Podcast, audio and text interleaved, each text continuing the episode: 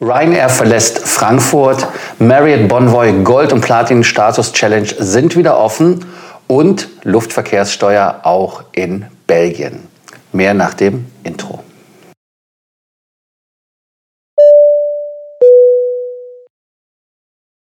An dieser Stelle gilt wie immer der Abonnierbefehl.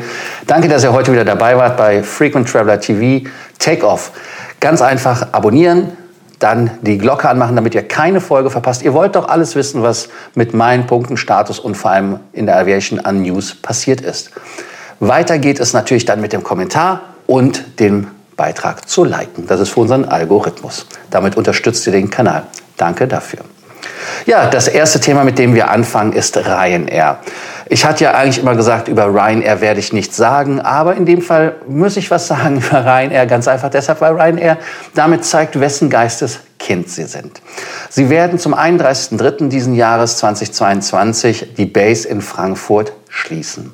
Schuld sind natürlich die bösen, bösen anderen. Und zwar ist das der Flughafen Frankfurt, der es sich erlaubt hat, die Gebühren zu erhöhen. Und um ein kosteneffizientes Flugunternehmen zu sein wie Ryanair, muss man auf die Kosten achten und fliegt dann einfach so einen Flughafen nicht an. Und sie sagen halt auch in ihrem Statement, anstatt die Preise zu erhöhen, sollten sie incentivieren, dass man da hinkommt. Was in Ryanair-Sprache wahrscheinlich auch heißt, man soll den Geld geben, dass sie kommen. Ich weiß es nicht. Also auf jeden Fall die fünf Maschinen, die in Frankfurt stationiert waren, das waren dieser Malta Geschichte, die werden irgendwo im Netzwerk verteilt, wo man weiter wächst. Um euch mal ein paar Zahlen zu nennen, normalerweise bekommt eine Fluggesellschaft, die neu am Frankfurter Flughafen anfängt zu fliegen und wenn es diese Strecke nicht gibt, so roundabout 40, 50 Prozent Rabatt im ersten Jahr und dann wird das über die nächsten drei Jahre abgeschmolzen. Zur Ehrenrettung von, äh, von Ryanair muss man natürlich sagen, Wizz Air ist auch da gewesen, die sind nach einem Jahr wieder abgehauen. Aber Ryanair hat das weitergemacht und hat dann auch die Normalpreise bezahlt. Warum? Ganz einfach, nach drei Jahren sollte eine Fluggesellschaft ja eine Strecke profitabel äh, fliegen können und auch dann die Strecke etabliert haben. Um euch jetzt nochmal die Preiserhöhung zu nennen, 4% hat man am Frankfurter Flughafen die Preise angehoben. Also Inflationsausgleich, nichts anderes ist es hier. Aber für Ryanair war das zu viel, die sind abgehauen. Und damit gilt wie immer mein Statement, Ryanair greift Subventionen ab, lebt auf Kosten der anderen, sollen einfach mal anfangen, wie andere Fluggesellschaften auch, ihr Personal ordentlich zu bezahlen, aber auch ja, etwas nachhaltiger zu sein. Ein weiteres Thema, was durch die Weltgeschichte geistert in der Aviation, sind die sogenannten Geisterflüge. Lufthansa zum Beispiel muss 18.000 machen, ähm, dann die Freunde aus Belgien müssen auch irgendwie so 3.000, 13.000, also irgendwas in der Richtung, 3.000, 13.000 äh, sind das bei denen. Und jetzt hat sich die ACI, das ist der Zusammenschluss aller Flughäfen in Europa, dazu geäußert und dass sie gesagt haben, ja, hm, im Winter 2021 müssen 50 Prozent der Slots genutzt werden. Man kann immer noch durch einen Sonderantrag diesen Slot, das sind die Rechte zur Landung und zum Start, an einem Flughafen reduzieren, wenn es aufgrund von Einreisebedingungen oder von anderen Themen nicht möglich ist. Dann kann man die auch nochmal reduzieren.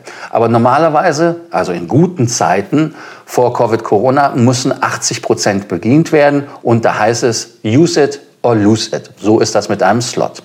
Aber logischerweise sind die Freunde aus der Flughafenbranche da nicht so ganz erbaut, dass die Fluggesellschaften sagen, nö, wir wollen weniger als 50 Prozent, weil es sollte ja auch wieder erhöht werden zum Sommer hin. Und da hat ja auch Lufthansa diese äh, berühmt-berüchtigte Statements zugegeben, dass man das Geisterflüger nennt, weil man halt einfach die Flüge machen muss, um die Slots zu behalten. Und die Flughäfen sagen natürlich, nee, das finde ich nicht in Ordnung, weil die natürlich ihr Geld verdienen. Die kriegen ja von den Landegebühren Geld. Flughäfen sind natürlich da etwas anderer Meinung, weil sie sagen, ey, es gibt im Fluggeschäft immer Zeiten, gibt es mehr Business und weniger Business. Und das ist unfair, wenn die Fluggesellschaften das so machen. Und die verdienen ja trotzdem Geld.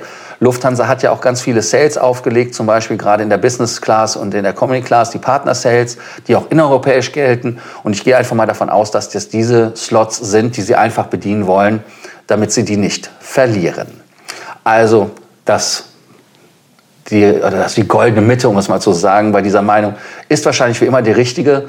Warum? Ganz einfach deshalb, Lufthansa oder die Fluggesellschaften haben auf der einen Seite natürlich recht, aber die Flughäfen haben natürlich auch recht, weil sie auch irgendwo Existenzängste haben, weil sie müssen ja eine Dienstleistung bringen. Ein Flughafen kann ja auch nicht mal ebenso Licht ausschalten und sagen, wir gehen. Ähm, also die müssen ja die Dienstleistung bringen und wenn natürlich die Masse nicht da ist, dann wird das Ganze natürlich teuer. Und 4% Erhöhung nur um Inflationsaufgleich, wie wir aus dem Beitrag vorher wissen, ist natürlich jetzt nicht viel Erhöhung und äh, schauen wir einfach mal. Ein weiteres Problem in der Aviation sind die Flughafensteuern oder Flugsteuern für uns Passagiere. Deutschland hat es ja eingeführt, die Engländer haben es ja sogar eingeführt, dass man es je nach Economy Class, äh, Business Class oder First Class unterschiedlich macht. Dann hatten wir ja über äh, die ähm, Flughafensteuern ja schon gesprochen oder die Passagiersteuern. Und jetzt haben die Belgier die auch eingeführt. Viele, die grenznah gewohnt haben, haben das ja genutzt, zum Beispiel Aachen äh, oder aber auch irgendwie so bis Köln fast. Die sind ja dann, anstatt nach Düsseldorf zu fahren, das glaube ich jetzt ehrlich auch nicht, weil so viel billiger sind die Tickets ja auch nicht, ähm, angeblich dann nach äh, Brüssel gefahren, um von da aus abzufliegen, um dann Geld zu sparen. Aber um da mal einen Preis zu nennen. Man möchte in Belgien 10 Euro für Tickets einführen, wenn der Flug weniger als 500 Kilometer ist. Flüge unter 500 Kilometern wenn es keine Zuverbindung gibt, macht es in meinen Augen keinen Sinn, sowas zu besteuern. Wenn es aber über 500 Kilometer ist, kostet übrigens auch nur 4 Euro. Wenn es außerhalb der EU ist, wenn ihr innerhalb der EU die 500 Kilometer Grenze übersteigt, dann sind es auch nur 2 Euro. Also es ist jetzt kein Geld. Ich glaube also nicht, dass das jetzt im Ticketpreis sich großartig niedersteckt. Aber da sieht man, wie viel Kleinvieh äh, auch Mist macht oder wie viel Mist das Kleinvieh macht. Bei 1 Million Passagieren, die vor Covid von Amsterdam Frankfurt oder aber London geflogen sind, um dann von Brüssel wieder zurückzufliegen, die mussten das, müssten das jetzt bezahlen.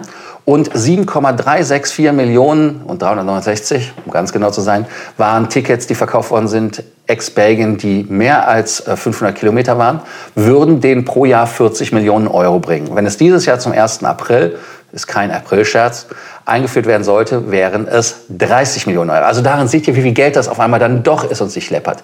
Wenn sich das Ganze für Themen um die Aviation rum benutzt wird, dass man zum Beispiel Flughäfen besser ans Bahnnetz anbindet, wenn man ähm, Maßnahmen für Lärmschutz macht, für Umweltschutz, dann macht das alles Sinn. Aber solche Sachen sind ja leider nicht zweckgebunden.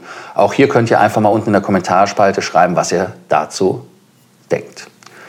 Finnair verkauft keinen Alkohol. Klingt jetzt im ersten Moment dramatisch. Für viele, für mich nicht. Ich trinke keinen Alkohol im Flugzeug, zumindest selten. Aber bei Finnair ist es jetzt so, dass man von der Regierung gesagt hat, also der finnischen, warum soll es in 35.000 Fuß andere Regeln geben auf, als auf dem Boden? Also gibt es auf innerfinnischen Flügen keinen Alkohol mehr der nach, 15, nach 17 Uhr verkauft wird, also nach 5 Uhr nachmittags. Weil in Finnland kriegt man dann keinen Alkohol. Also nicht so ganz so dramatisch, aber ich würde es einfach mal als Denkanstoß geben. Ich weiß jetzt gar nicht, warum ein Alkoholverkauf ab 17 Uhr Corona und Covid eindämmen kann, aber die Finnen haben da wahrscheinlich andere Erkenntnisse. Etwas, was uns als Statusjünger erfreut und ich persönlich habe da ja auch Glück gehabt. Qatar Airways hat den Status verlängert. Ja, sowohl den Gold, den Silber, den Platin-Status sind alle verlängert worden um ein Jahr bis Dezember 2022. Das Schöne ist, es sind auch die gematchten Status. In 2020 gab es ja ein Statusmatch von denen und diese sind dann halt auch verlängert worden. Allerdings ist bei den gematchten Accounts diese Q-Credits, die laufen im Juni aus diesen Jahres. Heißt also, da müsst ihr aufpassen, die laufen nicht so lange wie der Status. Da gibt es so eine leichte Verschiebung bei den gematchten Karten.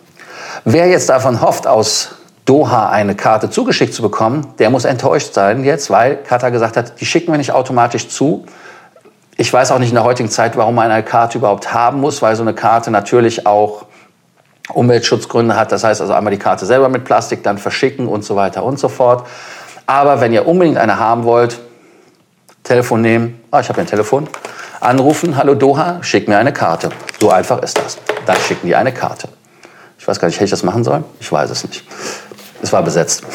Um, dann die nächste Geschichte ist Marriott Bonvoy Status Challenge. Ab und zu gibt es das ja in verschiedensten Jahren, in verschiedensten Varianten. Gibt es auch wieder dieses Jahr.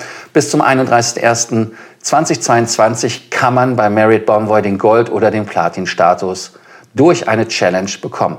Das Wichtige bei einer Challenge bekommt ihr den Status nicht sofort. Das heißt also, ihr müsst euch erst hoch schlafen, um den Status zu bekommen.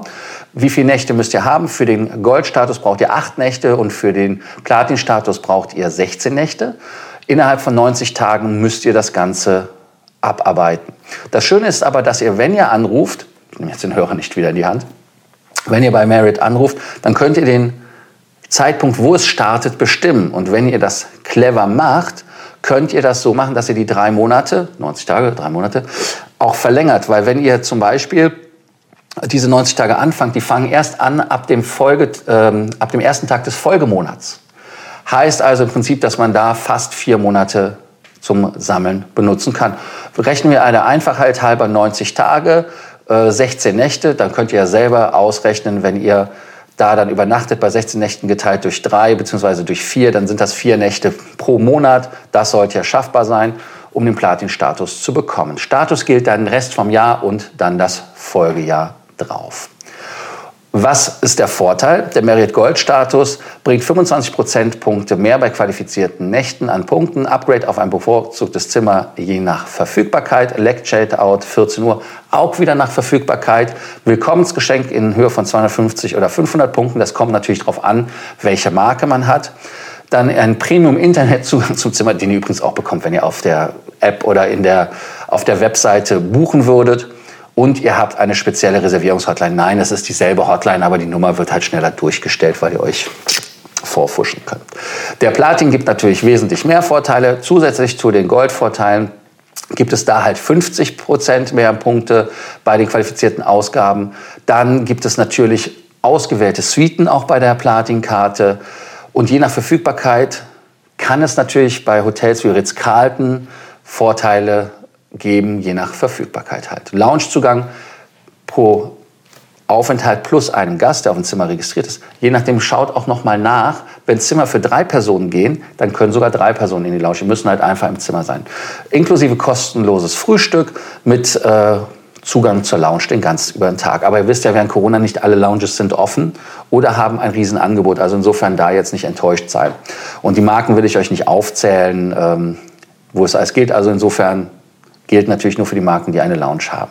Und ein äh, Willkommensgeschenk, entweder in Form von Punkten, Frühstück oder andere Extras, je nach Marken. Wenn also das Frühstück nicht inkludiert ist, dann äh, könnt ihr Punkte aussuchen oder das Frühstück. Und ein garantierter Lake Chat Out bis 16 Uhr. Aber wie immer gilt hier, Tagungshotels und Resortshotels machen bei dem Spiel nicht mit.